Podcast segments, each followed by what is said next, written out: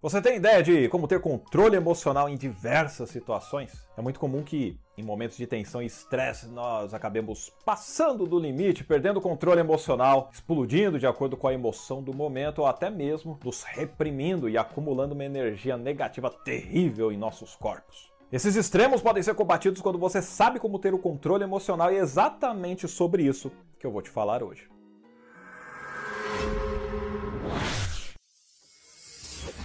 E aí, exemplos, alegria! Seja muito bem-vindo ao canal Edson Toshio. Aqui você encontra conteúdos focados no seu desenvolvimento pessoal e profissional através da boa comunicação. Por isso, se você não está inscrito, inscreva-se agora no canal e ative o sininho para você receber as notificações dos novos vídeos e assim ficar atualizado nesses temas. E enquanto você faz isso, deixe o seu like no vídeo, porque isso me ajuda bastante na divulgação do canal também. Nesse vídeo eu te trago os elementos vitais de como ter controle emocional em sua vida. Segundo Daniel Goleman, o autocontrole emocional é a capacidade de você controlar suas emoções e impulsos perturbadores para manter sua eficácia sob condições estressantes ou mesmo hostis. Isso não significa suprimir suas emoções. Nós queremos controlar nossas emoções perturbadoras, não as positivas, pois essas aí tornam a nossa vida mais rica. Com o autocontrole emocional, você gerencia os seus impulsos perturbadores e emoções são desestabilizadoras, mantendo a mente lúcida calma. É de comum acordo que aqueles que se controlam emocionalmente bem possuem uma alta inteligência emocional e essa habilidade continua sendo uma das mais requisitadas pelas empresas mundo afora. As grandes empresas chegaram a compilar provas estatísticas de que funcionários com inteligência emocional, sem dúvida, afetam os resultados financeiros. Na verdade, as empresas com funcionários que possuem altos níveis de inteligência emocional apresentam grandes aumentos das vendas e na produtividade totais. Olha que interessante, uma pesquisa feita na Yale School of Management mostra que se o líder do grupo está com um humor otimista, as pessoas do grupo percebem esse humor e a equipe se sai melhor, independentemente do que esteja fazendo. Agora, se o líder está com um humor realmente negativo, os membros da equipe também ficam com um humor negativo e o seu desempenho despenca. Estado emocional contagia, ou seja, ter o controle emocional é vital para o seu sucesso pessoal e profissional.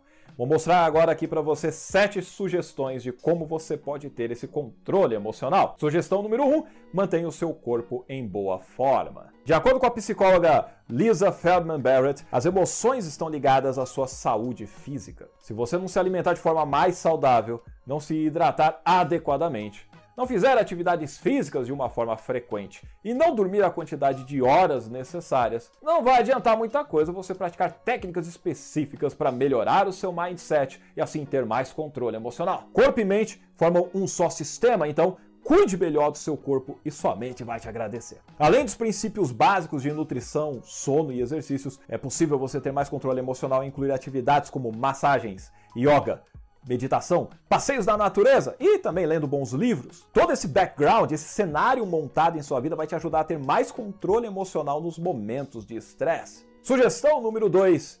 Analise o impacto que as suas emoções podem causar. As emoções fortes, intensas, não são ruins em si. Nós temos aí vários momentos na vida que podem nos levar a experimentar emoções fortes, e a ideia aqui não é reprimir nenhuma delas. Agora é necessário que você avalie até onde essas emoções vão impactar a sua vida e daqueles que estão contigo. Quando as emoções saem do controle, ainda mais se isso acontece de forma regular, elas podem levar a conflito de relacionamento ou de amizade, o que leva a dificuldade em se relacionar com várias outras pessoas também.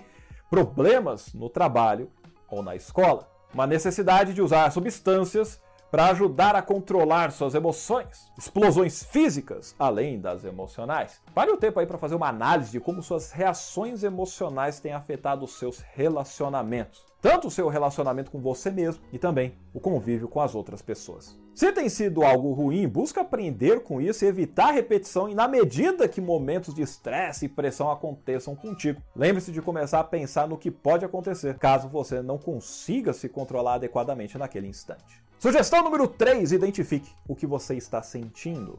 Reservar um momento para verificar o seu humor pode te ajudar a recuperar o controle. Nós chamamos isso de autoconsciência e é um dos pilares da inteligência emocional. Digamos que você esteja saindo com uns amigos há alguns meses. Você tentou planejar um encontro na semana passada, mas eles disseram que não tinham tempo. Ontem você mandou uma mensagem de novo dizendo: Ó, Gostaria de ver vocês. Vocês podem se encontrar essa semana? E eles só respondem mais aí de um dia depois, por exemplo, e bem secos. Não posso, tô ocupado. Não vai ter como. Isso te deixa extremamente chateado. Sem parar para pensar, você joga o telefone longe, chuta a cesta de lixo e manda todo mundo para aquele lugar. Faz o seguinte nessa hora. Se pergunte: o que eu estou sentindo agora? Ah, eu estou pé da vida, tô chateado, tô nervoso. Beleza. Nova pergunta: o que aconteceu para me fazer sentir assim? Bom, eles me ignoraram sem nenhuma explicação. Pergunte então: a situação tem uma explicação diferente que pode fazer sentido? Talvez eles estejam. Eu falei errado, né? Eu errei. Estressados, doentes ou lidando com outra coisa que não se sintam confortáveis em falar para mim. Eles podem planejar explicar mais quando puderem.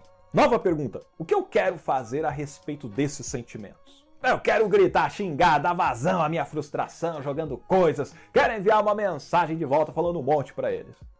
Ok? Pergunta: existe uma maneira melhor de lidar com eles? Sim. Poderia perguntar se está tudo bem, perguntar quando eles estarão livres na próxima vez. Poderia dar uma caminhada ou correr ou assistir um vídeo engraçado. Olha só, quando você faz isso, você está reformulando os seus pensamentos, o que pode te ajudar a modificar a sua primeira reação extrema. Comece praticando essa técnica e depois que virar um hábito, vai ficar automático você pensar em diversas possibilidades que levam as pessoas a agirem de determinada forma. E assim, você pode considerar melhor como agir em relação a isso. Ah, Toshio, mas e se o pessoal estiver de sacanagem comigo e não quiserem mais falar nem sair comigo? Se você confirmar que isso é verdade, simplesmente respeite a decisão deles e busque melhores amizades. Se eles não querem nada contigo, a melhor coisa que você tem a fazer é se afastar deles e seguir sua vida feliz. Sofrer para quê, hein? A vida é curta demais para se perder tempo com essas besteiras. Sugestão número 4: aceite todas as suas emoções. Um artigo da Healthline afirma que para praticar a aceitação das emoções, você tente pensar nelas como mensageiros. Eles não são bons ou ruins, eles são neutros. Talvez eles tragam sentimentos desagradáveis às vezes, mas ainda assim fornece informações importantes que você pode usar. Por exemplo, se você ficar doido quando esquece a carteira quando vai sair de casa, reconheça esse sentimento ruim de doideira que você sente. De sair gritando e xingando, mas ao mesmo tempo, se pergunte como você poderia fazer para evitar que aquilo aconteça novamente. Poxa, eu tô nervoso porque me esqueci de novo da carteira, estou na garagem e vou ter que subir todos os andares para ir lá pegar. Eu preciso deixar a carteira e a chave do carro juntas. Aí assim que eu bater o olho, eu vejo as duas ali e não me esqueço mais. Entenda aqui, você não suprimiu a emoção, você a viveu, a sentiu, mas ao mesmo tempo direcionou seus pensamentos para gerarem emoções melhores. É a mesma coisa que dizer que aquele nervoso que você sentiu serviu como um alerta para você se organizar melhor e evitar problemas por não estar com seus documentos dentro de um carro. Aceite as suas emoções e lide com elas. Chegamos à sugestão número 5, que é pratique a atitude positiva. Uma atitude negativa facilmente infecta outras pessoas se elas assim o permitirem. As pessoas emocionalmente inteligentes têm consciência do humor das pessoas ao seu redor e adequam a sua atitude de acordo com isso. Elas sabem o que precisam fazer aí para ter um bom dia e para ter uma visão otimista da vida. Aí cada um tem o seu próprio ritual e você precisa conhecer qual é o seu. Digamos que seja fazer uma caminhada logo cedo, ou, quem sabe, tomar um café da manhã maravilhoso. Ou talvez você medite por alguns minutos religiosamente. Whatever, pode ser fazer isso tudo. Por que não? O que importa é você entrar em ação com aquilo que te faz se sentir bem e assim preparar o seu estado emocional e a sua atitude desde cedo. Esse foco no positivo também te ajuda a se controlar nos momentos de tensão que vierem sobre você. Sugestão número 6 Use a escuta ativa. Em conversas, pessoas emocionalmente inteligentes ouvem atentamente em vez de apenas esperar sua vez de falar e detonar a pessoa. Elas se certificam de que entenderam o que está sendo dito antes de responder. Elas também prestam atenção à linguagem não verbal de uma conversa. Por isso, é um excelente exercício de controle emocional e demonstra empatia com o seu próximo. Se você quiser saber mais sobre como desenvolver a sua escuta ativa, eu gravei um vídeo falando sobre isso e vou deixar aqui no card para que você possa assistir daqui a pouco. Chegamos à sugestão número 7.